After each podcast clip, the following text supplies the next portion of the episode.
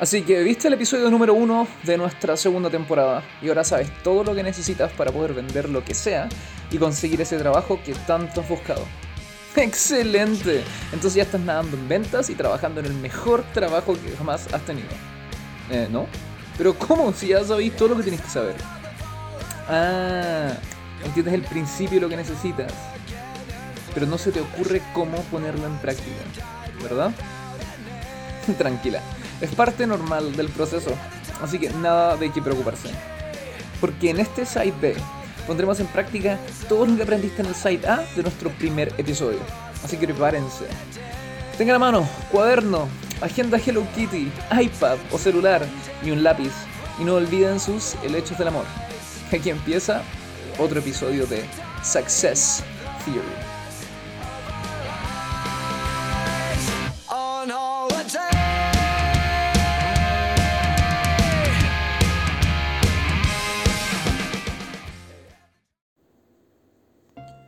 Bienvenidos todos y todas a este nuevo episodio de ST. Y como se podrán dar cuenta, este site B tiene imágenes, por lo que solo estará disponible en nuestro canal de YouTube, al igual que todos los futuros site Bs, en donde te enseñaremos a poner en práctica todo lo aprendido en los site As. Ok, ¿están listos? Pongamos entonces manos a la obra. Ya sabemos que para poder vender y o vendernos necesitamos de cuatro pilares, a los cuales he llamado los cuatro pilares de la venta. Patente, pendiente. Branding, propuesta de valor, posicionamiento y oferta. Partamos ahora por el primero, el branding.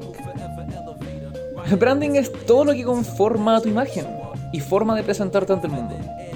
Comprende de tu vestimenta hasta tu forma de hablar y el tono de voz ocupas para hacerlo. Y si entras en contacto con otra persona, del modo que sea, en persona, por correo, a través de tu sitio web, aquello que la otra persona percibe a nivel de sus sentidos, es tu branding. ¿Queda claro? Perfecto. ¿Y cómo utilizo esto para conseguir trabajo? Primero, determina cómo tu presentación forma de ser y manera de comunicarte benefician a tu ejecución. ¿Cómo es que esta le comunica a la otra persona instantáneamente qué esperar de ti? Por ejemplo, tomemos a nuestros clásicos hombres de oficina. Un ejército de hombres vestidos iguales. Y pensemos, ¿qué me comunicaba ver a un hombre vestido con ropa de oficina? Precisamente eso, pues, weón. que un hombre vestido de que uno que él es un hombre de oficina. Y esta serie de códigos, previamente almacenados en un particular código estético, es precisamente un ejemplo de branding. Uno muy malo para quien lo utiliza, en este caso nuestro hombre de oficina, pero muy bueno para que comprendas cómo funciona el branding. Ahora dime, ¿qué piensas de la siguiente imagen? Ah, un hipster, ¿verdad? Y dime ahora, todas las connotaciones, ideas preconcebidas, opiniones que forman en tu cabeza tu idea de qué es un hipster. Y estarás empezando a comprender el inmenso impacto que tiene el branding en tu vida. Y ahora sabes que ese polerón que te pusiste, porque estaba a la mano al salir de tu casa, dice más de ti para quien te ve de lo que hasta antes de este capítulo podías imaginar. Entonces, ¿qué onda? ¿Debo vestirme como se viste la gente que hace lo que yo quiero hacer? No. Recuerda, ya lo hablamos en el site A. Si eres un hombre de oficina y te vistes exactamente igual que el hombre de oficina del lado, lo único que estás logrando hacer es encasillarte matar lo que te hace diferente. En otras palabras, volverte un fucking Jerry. sí, un Jerry. Y si lo que queréis ser es ser un Jerry, puta, la raja. Pero en ST te queremos invitar a que no seas un Jerry. En ST te queremos invitar a que seas más que un Jerry.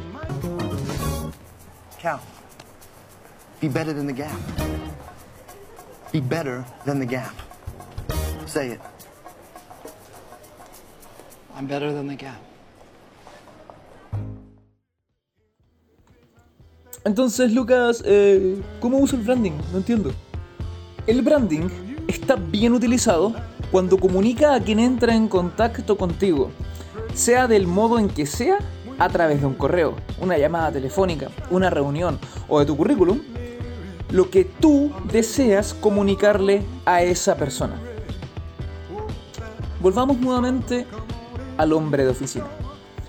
¿Qué me comunica el hipertrillado atuendo del hombre de oficina?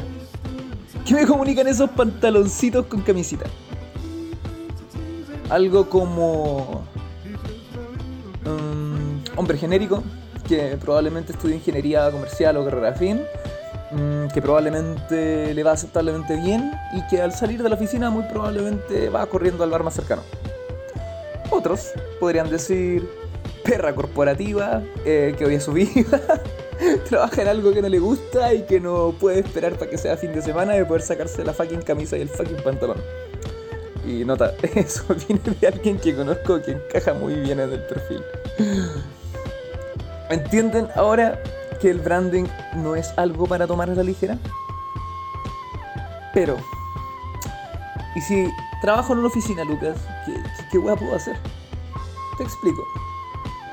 Seguir un código no significa tener que ser igual al resto. Seguir un código significa elegir un contexto, es decir, aceptar un set de reglas que definen tu terreno de juego. No que tengas que ser igual al resto. Puedes ser perfectamente un hombre de oficina y elegir diferenciarte. ¿Cómo? Miremos los siguientes ejemplos. ¿Y qué me comunica esto? No solo que eres un hombre de oficina, sino que además tienes tiempo y dinero para ocuparte de tu apariencia, que probablemente te va muy bien, que probablemente te encuentras en un alto cargo y que eres muy probablemente exitoso. Y esto se llama sacar provecho del contexto. Utilizar los códigos que quienes ya tienen lo que tú quieres utilizan y por ende resulta en que la gente los identifique de un modo particular, esto es conocido como puntos de paridad. Es lo que permite acelerar el proceso de la otra persona de conocerte. Y lo utilizamos para explicar algo y muy comúnmente en la forma de comparaciones. Por ejemplo, ¿qué es el McDonald's Café? Un Starbucks, pero más barato y con comida de McDonald's. Por lo tanto, entre más te desvíes de los códigos utilizados en tu particular contexto, más diferenciación conseguirás, pero a costa de incluir más ideas y conceptos asociados a los elementos que incorpores. Esto demandará de ti o tu marca el deber ser más efectiva en comunicar quién eres, para que esto, en vez de dañarte, trabaje a tu favor. En otras palabras, entre más diferente eliges ser, mejor. Pero, entre más diferente eliges ser, más difícil es conseguir la meta. Pero, entre más difícil la meta, también más grandes los resultados. Y esto aplica por igual a empresas. Miren el siguiente ejemplo. Ser otro más del montón. Otro más diciendo que somos los mejores. Definitivamente no ayuda a tu causa. Pero ojo, perseguir ser diferente, solo por ser diferente, tampoco es una buena idea. Vas a terminar con un producto que envía un millón de mensajes sin coherencia ni sustancia. Si eliges el camino de ser diferente, siempre debe haber un porqué detrás de tus decisiones. Un porqué para cada una de las cualidades que elijas en ti o tu marca sean diferentes. De lo contrario, solo conseguirás que tú o tu negocio se vean ridículos. Recapitulemos. ¿Cómo sacar provecho del branding? Identifica los códigos que se utilizan en donde quieres desenvolverte. Ve cómo sacar provecho y diferenciarte, pero al mismo tiempo que comunicas ideas y nociones que jueguen a tu favor. Y sin salirte de los límites establecidos por los códigos selectos por ti. Si eliges diferenciarte más allá de los límites de los códigos, determina por qué estás eligiendo ser diferente en este aspecto particular y qué pretendes conseguir con esto. Busca referentes, ve qué hacen aquellos que ya consiguen lo que tú deseas conseguir. Aprende de sus códigos, imítalos, saca ideas de allí.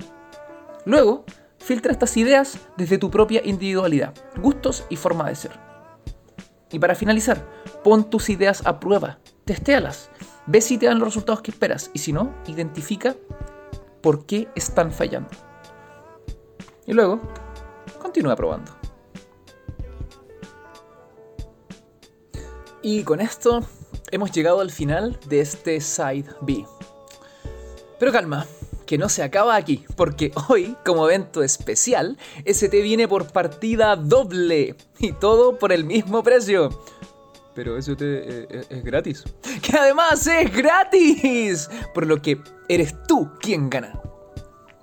Ah, ¿Quieres ser capaz de cobrar más caro que tu competencia y que de igual modo tus clientes o empleadores te elijan a ti? Entonces, dale clic a la ventana que aparecerá al final de este video con el título Parte 2, Propuesta de Valor. Ok, tal vez tenga otro título, porque tal vez le ponga otro nombre diferente, pero se va a entender la idea. Y aprende ahora mismo cómo hacer una propuesta de valor que te garantice no tener que bajar más tus precios ni aceptar sueldos de mierda por tu trabajo en tan solo 5 simples pasos. O tú cachai, pues puedes dejarlo para otro momento, no sé, pues, tú sabes, tenés algo más importante que hacer, como bajar el precio de tus productos o aceptar esa oferta de trabajo por un insulto de plata, no sé, pues tú cachai, pues bueno, prioridades. Y si te gustó, ayúdanos a seguir haciendo DST una realidad. Dale like a este video, déjanos un comentario y compártelo con todos aquellos a quienes este material les pueda ser de utilidad. Entre paréntesis, toda la gente que conoces. Y probablemente la gente que la gente que tú conoces también conoces. Y no olvides suscribirte a nuestro canal. Al final del día es tu ayuda la que nos permite hacer posible ST. Así que esta no es importante, es vital. Y no olvides seguirnos también en nuestras redes. Y para finalizar, si te interesa saber más de mí, te invito a chequear mi sitio web www.thefinalboss.cl slash de Link en la descripción. Bueno, queridos y queridas, mi nombre es Lucas Nathaniel Basallo y esto ha sido otro episodio de ST. ¿Qué están esperando? Lo espero en la segunda parte. Vayan, véanlo, véanlo. Ahí se ven.